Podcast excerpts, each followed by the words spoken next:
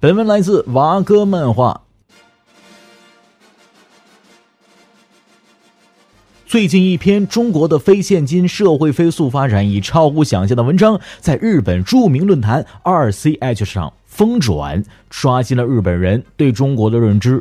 文章主要就讲了，在当下的中国，出门只带一部手机就可以解决大部分支付场景，不管是进便利店还是菜市场，几乎都可以用微信、支付宝哎来支付了。就连商场门口卖地瓜的、进小区收废品的，还有夜市摊上烤串的，都实现了无现金支付，甚至天桥上的乞丐都自带了二维码。中国人手机支付的便捷和普及，让一向骄傲的日本望尘莫及。更有日本网友感叹道：“哟西，中国人会偷偷嘲笑我们落后吗？也没得。”其实不仅是日本，就连自认为世界霸主的美国，也不得不在手机支付方面甘拜下风。美国 CNN 记者专门在北京进行了体验，结果妥妥的被震撼到了。我们来一起听线上的报道。在许多地方，出门不带钱包，你没办法买吃买喝，而且哪儿也去不了。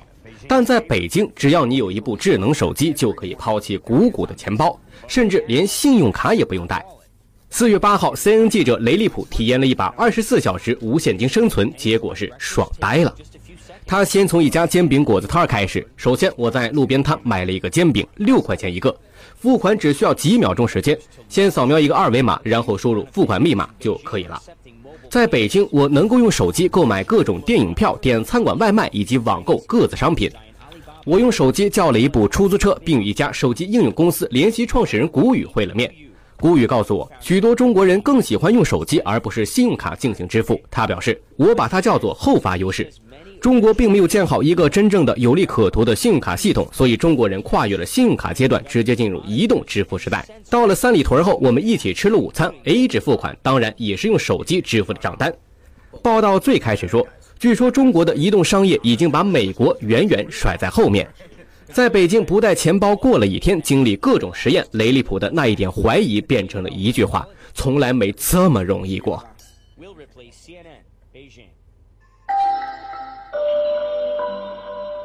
好。讲真啊，现在中国人出门捡个钱都不容易了呢。想起前几天朋友骑着电动小摩托带着我在街头上浪，不幸的是被交警抓了个正着。警察叔叔过来敬个礼呀，握握手，然后开始进行普法安全教育。根据交通管理条例，要罚款二十元。带行驶证了吗？没，没有。那再加五块，一共二十五。现金还是支付宝啊，警察叔叔？那个微信可以吗？嗯，可以，去那边排队扫码。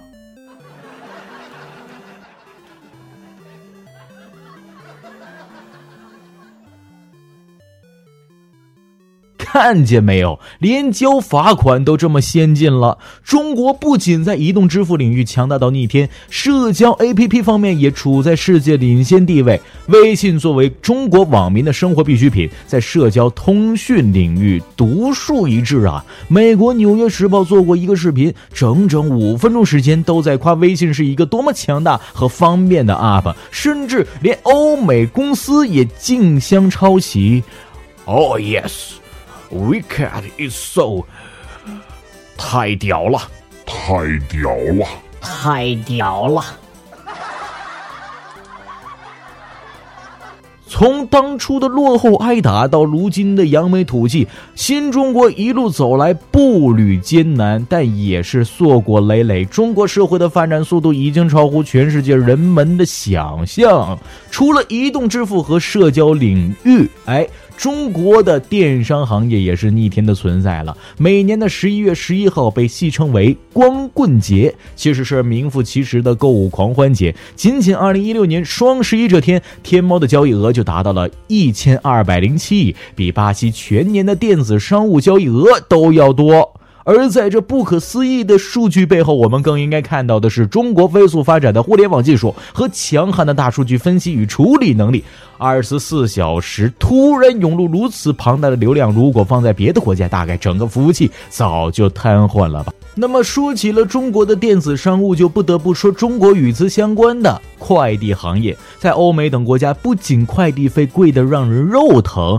配送速度更是让人抓狂，而在中国，包邮的东西一大堆不说，送件取件全都上门服务，速度之快让老外们羡慕不已。去年双十一的第一单货物，仅仅十三分钟就送货上门了。中国人目前的生活便利程度，已经超过了很多外国人的想象。移动四 G 信号已经覆盖越来越多的农村，几乎可以随时随地发朋友圈。和国外相比，中国的夜市十分的繁华，而且最关键的是非常安全。尤其是中国的高铁，正以营业里程二点三万公里的绝对优势领先全世界，厉害了，我的中国铁路！很多在国外留学的朋友跟哎我们一起来诉苦，说出去之前总是抱怨这不好那不好，真正到了国外才发现中国的好处实在是太多了。美国的救护车超级贵，晕倒前都要叮嘱旁边人别叫救护车。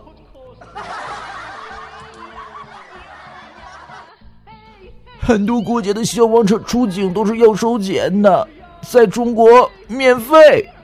说起中国消防，我就想起了一个故事。一个外国数学家问中国留学生：“一个商场发生火灾，被困五百人，逃出二百人，又进去八个消防员，最后死了多少人？”留学生回复：“八个人。”数学家说：“你不懂数学。”留学生说：“你不懂中国军人。”上面这个故事让我感动了很久，而下面这个故事却让我津津乐道。一个日本留学生朋友毕业后选择留在中国工作。为什么你会选择留在中国呢？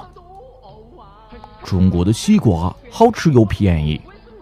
Excuse me，在日本，我的梦想就是买一个西瓜，切开两半，然后用勺子挖着吃。到了中国，我发现人人都能实现我的梦想。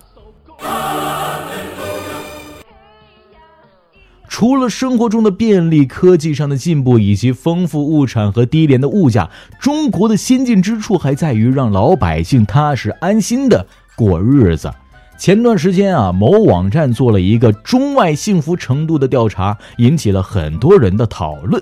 首先是法国女。中国治安很好，没有枪支泛滥，可以晚上十二点上街吃夜宵，不被偷不被抢，在法国简直不可想象。澳洲男，中国商店营业到那么晚，而且节假日也不休息，我们那里晚上七点就没有夜生活了。英国男，哈哈哈，中国食物真的很好吃，天天吃黄焖鸡米饭都不会腻哦。德国男，羡慕中国政府对禁毒雷厉风行，打击毒品毫不手软。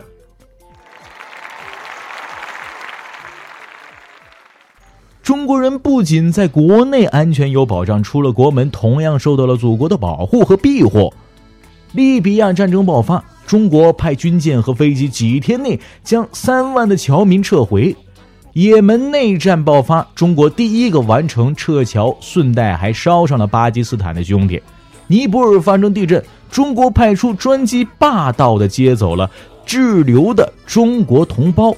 新西兰发生了地震呢，中国同样派出了飞机，率先将一百二十五名游客全部接走。就像很多人说的，中国护照的价值不是有多好免签，而是不管你在哪里，祖国都接你回家。中国之所以有这个底气，除了软实力越来越强大以外，硬实力方面也是飞速的发展。就在最近的这段时间里，我国首艘国产零零一 A 型航空母舰下水，中国国产大飞机 C 九幺九首飞成功，世界首台超越早期经典计算器的光量子计算机在中国诞生了。看到祖国这么强大，我就放心的骄傲了。虽然中国还有很多不如人意的地方，但是中国一直在变好变强大，我们也应该有充足的信心，相信这头雄狮会再次站在世界之巅。生而为人，我很自豪；身为中国人，我更自豪。骄傲的都已经冲出了地球了。好了，今天大同五分钟就到这里，要跟大家说声再见了。感谢您的继续收听，我们下期再见。